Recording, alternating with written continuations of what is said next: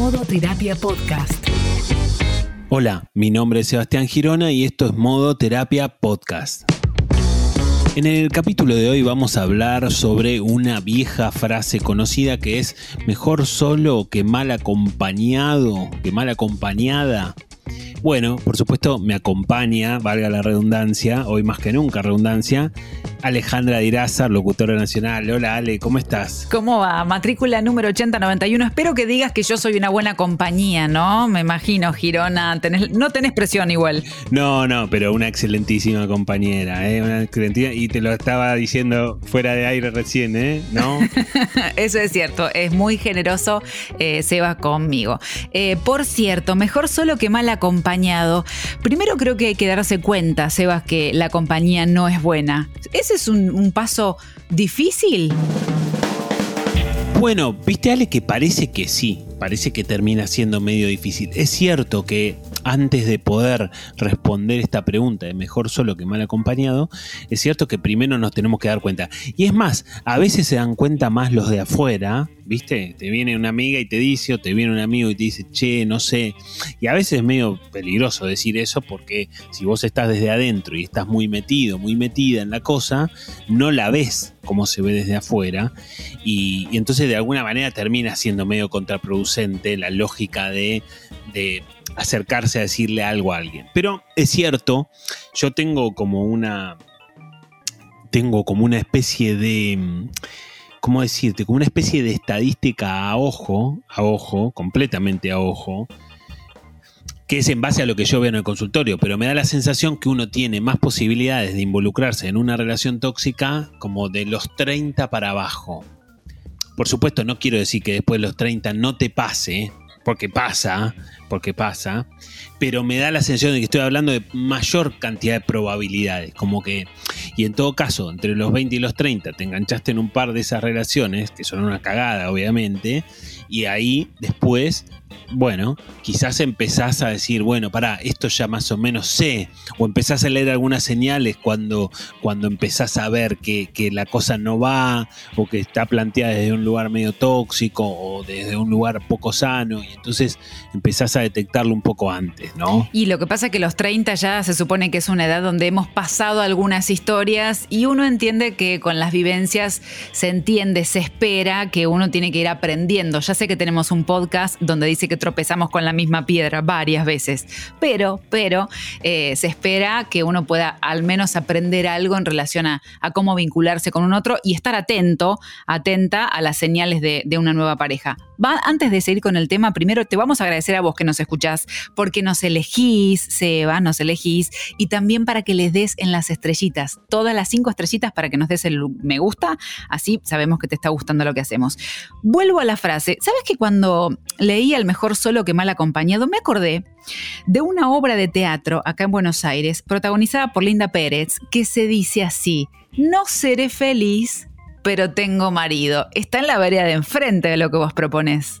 Completamente, Ale, completamente, porque mm, sí, vos sabés que inmediatamente que acabas de mencionar esa, obra de teatro, que, es bastante conocida por ahí desde, desde, lo, desde desde una época, ¿no? Y desde una frase que dice un montón de cosas, em, se me vino a la mente, a ver si te suena, en una época también se hablaba de tu pareja como tu peor es nada o mi peor es nada. ¿No? Suena terrible. qué pobre, me da re pobre eso. Es terrible, ¿viste? Bueno, y es interesante eso, ¿no? Porque no seré feliz, pero tengo marido, es como, bueno, nada, no alcancé lo que estaba buscando, pero por lo menos tengo esto, ¿no? Como una cosa así, como, bueno, mira lo que algo conseguí, digamos. Y a mí me parece que en algún sentido, esta, esta, esta, frase de mi peor es nada y, esto, tengo, tengo, tengo por lo menos tengo algo, eh, me, da, me da la sensación que apuntan a la lógica de la necesidad, ¿no? Sí. De, Viste que. Em, vos sabés que en, toda pareja, por más que vos digas, estoy muy feliz en pareja, hay un porcentaje de necesidad. Hay un poquito de necesidad, digamos. O sea, necesitas a tu pareja, digamos. A ver, ¿qué quiero decir con esto? Lo que hay que buscar es que ese porcentaje de necesidad sea el mínimo indispensable, ¿no? Como mm. decirte, bueno, por ejemplo, si lo planteamos así en medio en términos numéricos, sería, bueno, del 100% de la, mi relación, el porcentaje de necesidad es 10%, 15%, digamos. Muy poquito. Muy poquito. Todo lo demás es deseo, todo lo demás es elección. Elijo a esta mm. persona por esto, por aquello, por lo otro, y lo vuelvo a elegir o la vuelvo a elegir cada vez que lo pienso, ¿no? De ese 10% puede estar la necesidad de compartir un mismo techo porque el bolsillo no me da. Bueno, quizás hablo de un poco como de una necesidad más abstracta. Por supuesto, a veces ah. hay situaciones que se meten también, ¿eh? concretas, ¿no? De hecho, hay algunas personas que se quieren separar y no se separan por, una circunstancia económica. Bueno, sucede mucho también, lamentablemente, Ale, cuando hay violencia de género, violencia mm. física. Muchas mujeres, lamentablemente, no pueden separarse y lo quisieran hacer pero hay una necesidad económica que, bueno, obviamente estamos hablando de un escenario terriblemente insoportable, digamos, ¿no? Terriblemente patológico del lado del golpeador, bueno, y, terriblemente abuso de género. Bueno, nada, sabemos que eso es un drama muy, muy, muy heavy. Pero hay, un porcentaje que también es más abstracto, digamos, ¿no? En esa pareja que funciona genial y que está buenísima y que por ahí está pasando su mejor momento, quizás hay un 10% de necesidad y 90% de deseo, ¿no? Digo, porque vamos construyendo una vida al lado de una persona, esa vida va formando, esa persona va formando parte de nuestros momentos y vamos armando recuerdos y vamos proyectando un futuro y entonces entre todas esas cosas, entre el, el presente, el pasado y el futuro, vamos necesitando que esa persona esté al lado nuestro. Quizás obviamente en algún momento, si la pareja empieza a funcionar de otra forma, ese porcentaje de necesidad empieza a aumentar y empieza a disminuir el porcentaje de deseo. O en todo caso, no aumenta el porcentaje de necesidad, disminuye el porcentaje de deseo y se nos mete el porcentaje de, del fastidio o de, la hmm. de, otro tipo de necesidad, de necesidad de, de encarar para otro lado en nuestra vida, digamos, ¿no? Entonces ahí también la pareja se puede terminar. Pero me parece que cuando vos estás hablando de no seré feliz, pero tengo marido, estás hablando de una pareja en donde hay mucho más porcentaje de necesidad que un 10 o un 15, ¿no? Sí, también eh, tiene que ver con el afuera, me parece. Él responde a, ciertos valores culturales. Vos decías, eso es una época donde la mujer que no estaba en pareja o casada era, era mal vista o era una solterona, etcétera, etcétera, etcétera. Cosa que ya no sucede. Pero yo no sé si todavía no queda bollando en alguna cabeza esa frase. ¿eh? Puede que todavía algo quede enquistado.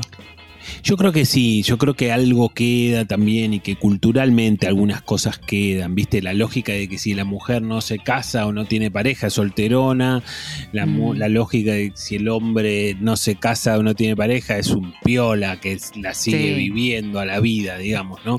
Algo de eso queda, obviamente bastante se ha caído o se estará cayendo en este mismo momento, pero digo, es cierto que, todavía circulan ciertas lógicas en la sociedad, sobre todo por ahí las categorías más senior ¿no? de la sociedad.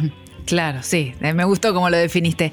Eh, don Girona, yo tengo una pregunta, pero si te parece, la voy a hacer y la vamos a dejar picando para dentro de unos minutos, porque ya que estamos hablando de mejor solo que mal acompañado, eh, ¿no podría ser una excusa para alguien que no quiere, le cuesta comprometerse con una relación amorosa, con, digamos, sabemos que las parejas se trabajan, ¿no podría ser la frase ideal para alguien que no quiere ponerse a laburar en pareja? Para, no me contestes acá, seguimos en un ratito.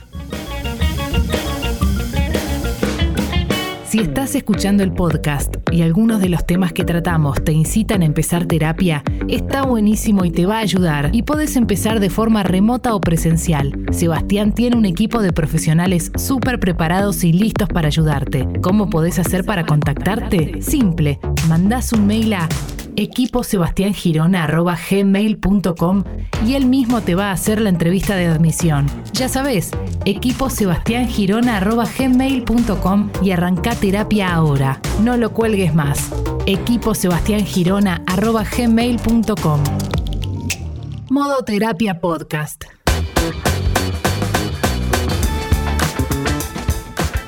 Quedó pendiente tu pregunta, acá volvimos. Mejor solo que mal acompañado. Volvemos entonces en este episodio de Modo Terapia Podcast.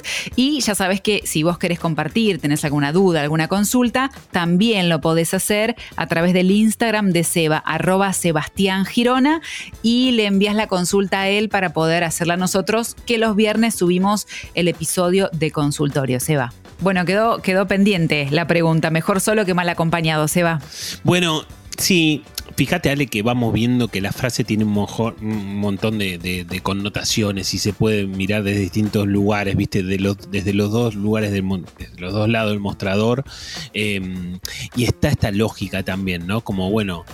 Yo creo que es cierto, en todo caso, lo que, lo que entiendo de lo que vos estás planteando, Ale, es que hoy en día a diferencia por ahí de nuestros padres, por ejemplo, hoy en día generacionalmente está mucho más presente la idea de que estar en pareja es una, una acción que uno realiza para tratar de estar bien en una pareja, digamos, o sea, em, para tratar de pasarla bien, obviamente eso no quiere decir que no te pelees con tu pareja, pero para tratar mayoritariamente de pasarla bien. Y no estoy hablando tampoco de la felicidad o cosas así súper idílicas, ¿no? Como que bueno, nada, hoy la gente mayoritariamente entiende que estar en pareja es para algo positivo. Y digo a diferencia de nuestros padres porque, viste que antes la cosa era diferente. De hecho, esta Linda Pérez que vos decís esta de, esta obra de teatro es de la época de nuestros padres. O sea, como que había que, había que sostener una relación y había que quedarse, no importa que no se la pasara bien o que, que, pasaran cosas que estaban feas o que eran una cagada,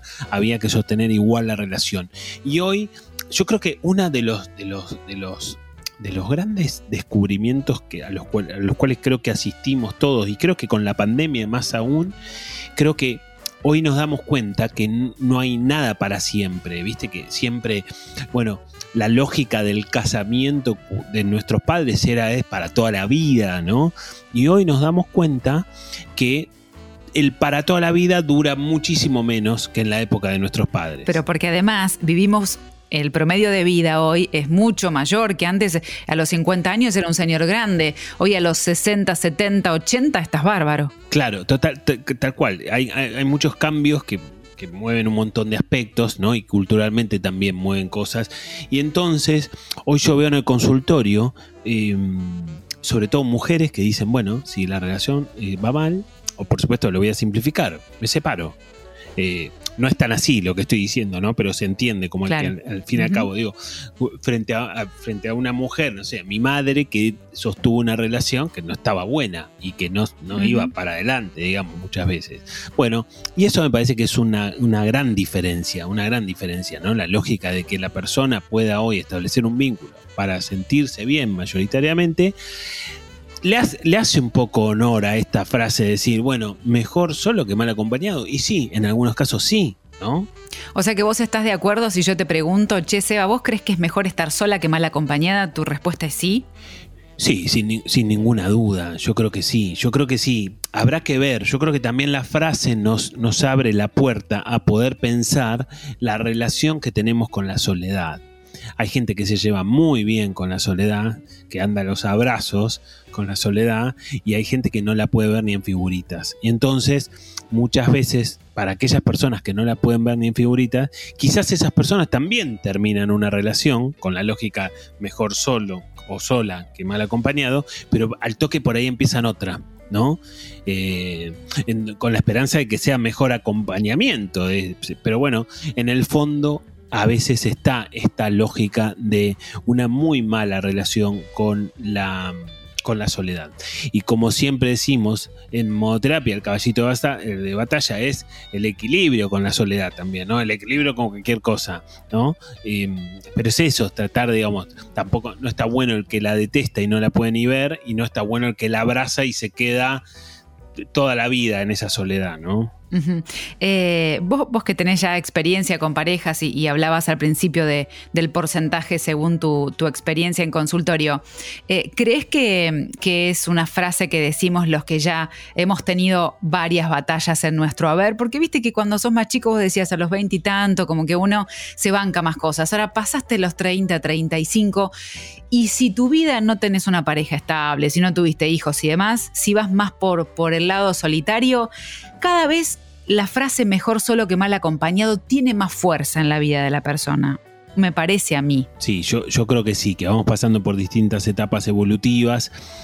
Y a mí me parece, a mí me da la sensación, y esto te lo digo como una cosa muy general y como una, una onda de, de lo que ha sido como todos estos últimos años, de ver un poco como la gente en general. Eh, como que la gente le apuesta a la, mm, a la pareja desde los 20 y algo, 20 y pocos, y eh, arriesga sobre una relación sentimental hasta, no sé, hasta los 50, hasta los 55. De alguna manera ahí le pone mucha energía a la pareja y trata de formar la mejor pareja posible.